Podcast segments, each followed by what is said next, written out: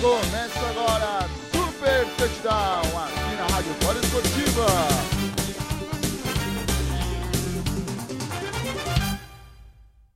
Nós vamos é, apresentar o que é o maior campeonato de futebol americano do Brasil, sem dúvida nenhuma. Então, a luta pela glória começa agora.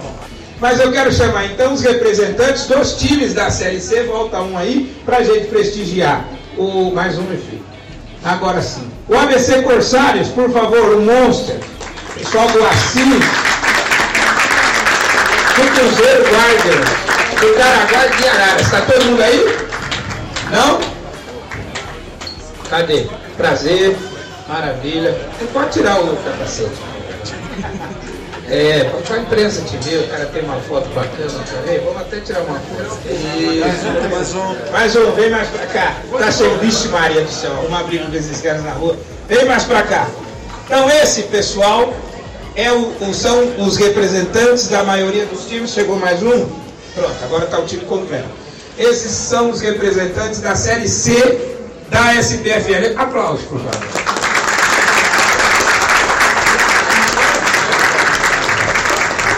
Como reza o protocolo, vamos abrir é, um tempinho para perguntas da imprensa. Não sei se tem dois microfones. Acho que tem. Está chegando o microfone. O outro microfone? Não, vamos com um só. Tá, tá chegando o próximo. Pessoal, regras. 10 minutinhos. 10 minutinhos para a primeira pra pergunta. Vou pedir para os representantes serem breves nas respostas, mas para a gente tocar o nosso, o nosso, a nossa apresentação. Quem é primeiro? Rodrigo Ornelas?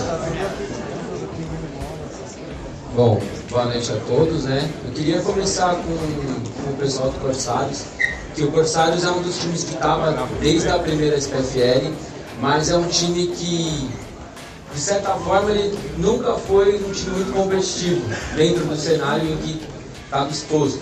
É, como que é para o time em 2020 estar tá encarando talvez um, um, primeiro campeonato que o time pode ser competitivo e pode realmente ter chances de brigar por, por um título ou pelo acesso? Alô, aí, salada, né? É, boa noite a todos, obrigado Ornelas pela pergunta. Bom, o Corsaros entende que passou por uma reestruturação forte, uma reestruturação pesada, que vocês mesmos destacaram isso no campeonato passado no Fit Six. Uh, nós analisamos que era melhor voltar um pouquinho do que tentar ficar disputando campeonatos maiores e não ser competitivo.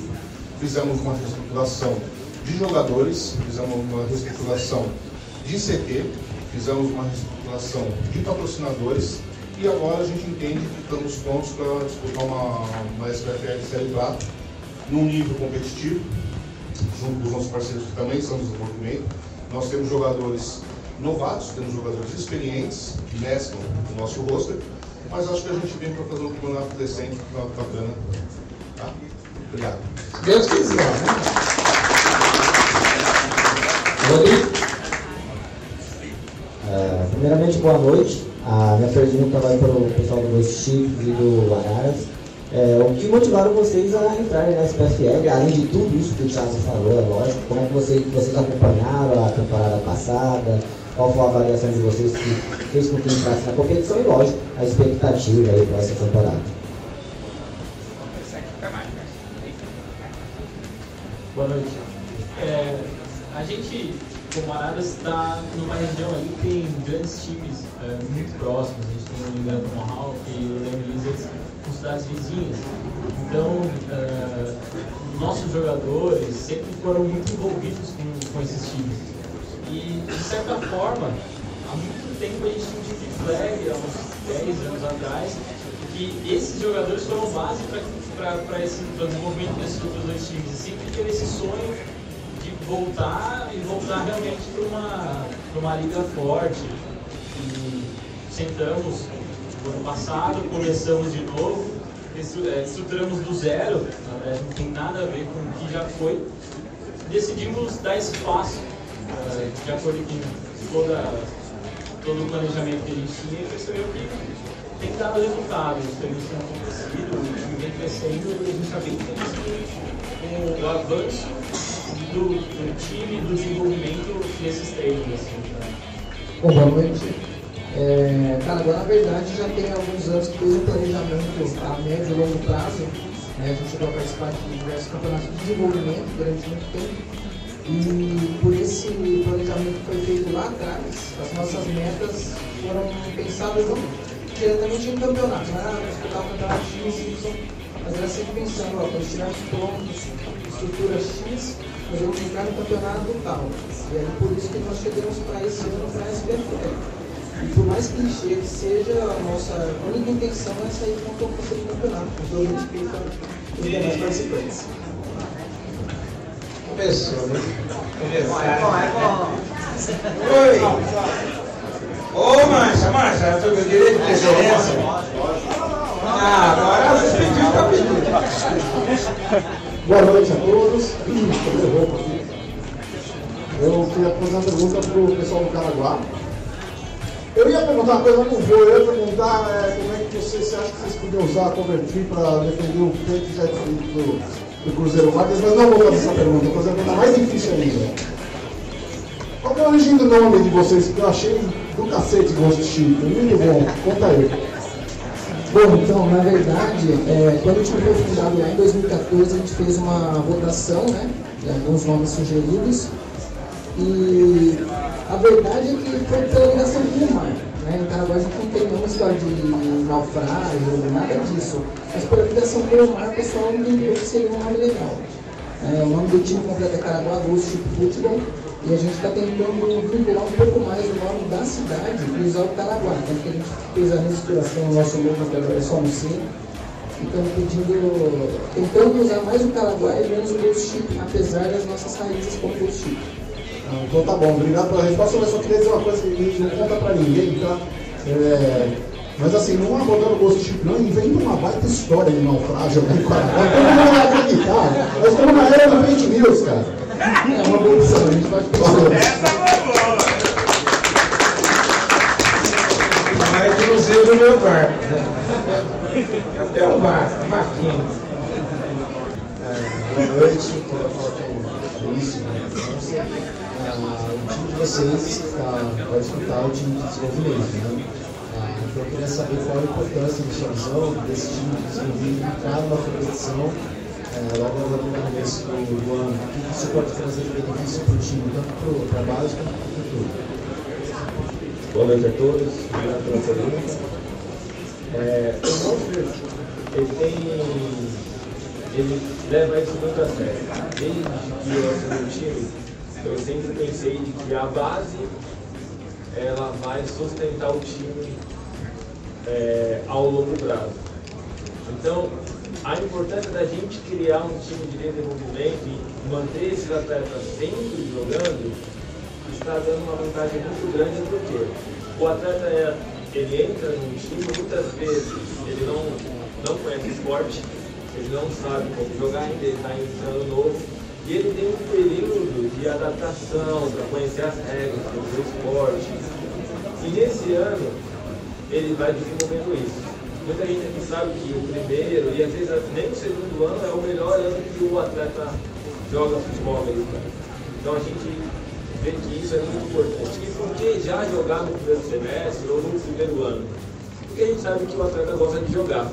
Né? É muito difícil você manter um atleta um ano, um ano e meio ou dois anos só treinando, treinando, treinando, e isso aí é, não, não desperta muito o interesse já é um esporte novo. Ele vai entrar e aí demora muito tempo para ele jogar. E como a gente gosta muito dos atletas que a gente mesmo cria, isso é muito importante, a gente usou essa estratégia e é esse caminho que a gente quer fazer, desenvolver os nossos próprios atletas, ter a base e principalmente ter a base jogando. Esse ano a gente conseguiu subir 10 jogadores do time que jogou o ano passado a P6. Então eles já vieram prontos, eles já conhecem o time, já conhecem a filosofia, e isso fez com que a gente não precisasse estruturar tantos atletas em outros times.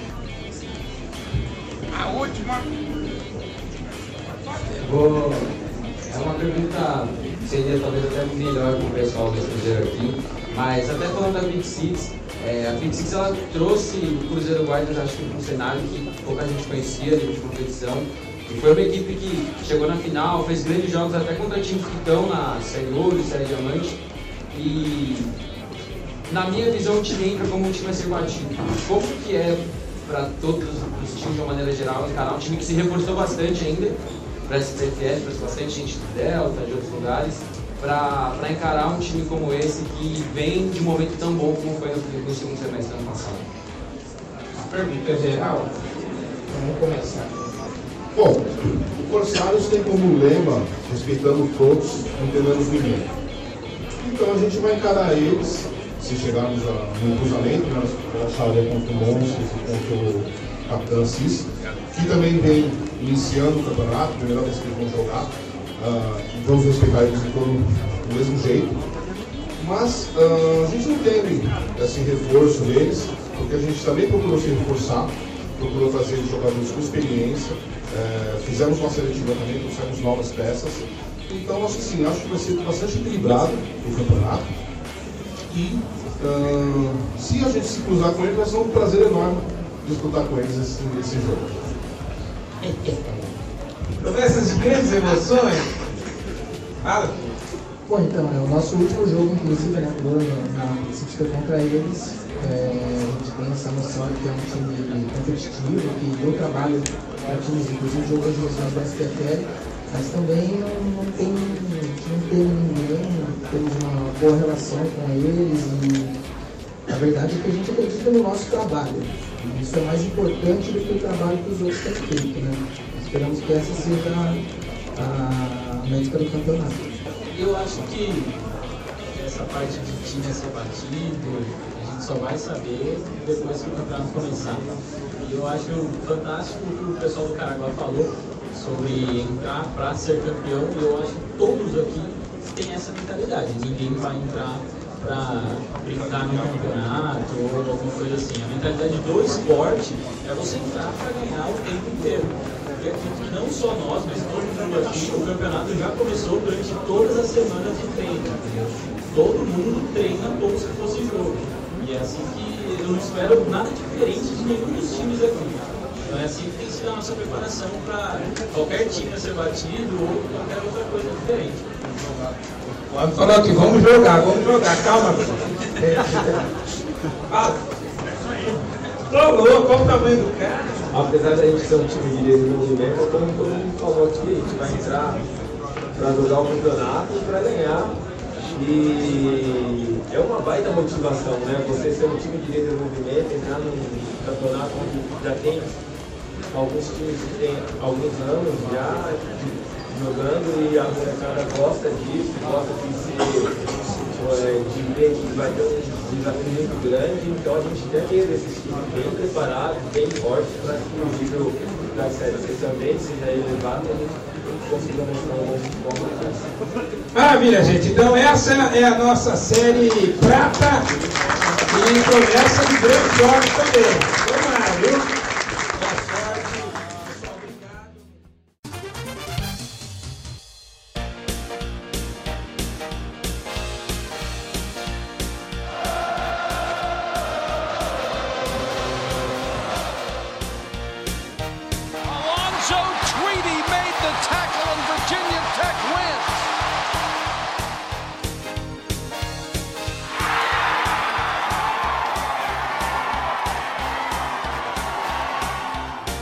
Termina agora Super Touchdown aqui na Poliesportiva.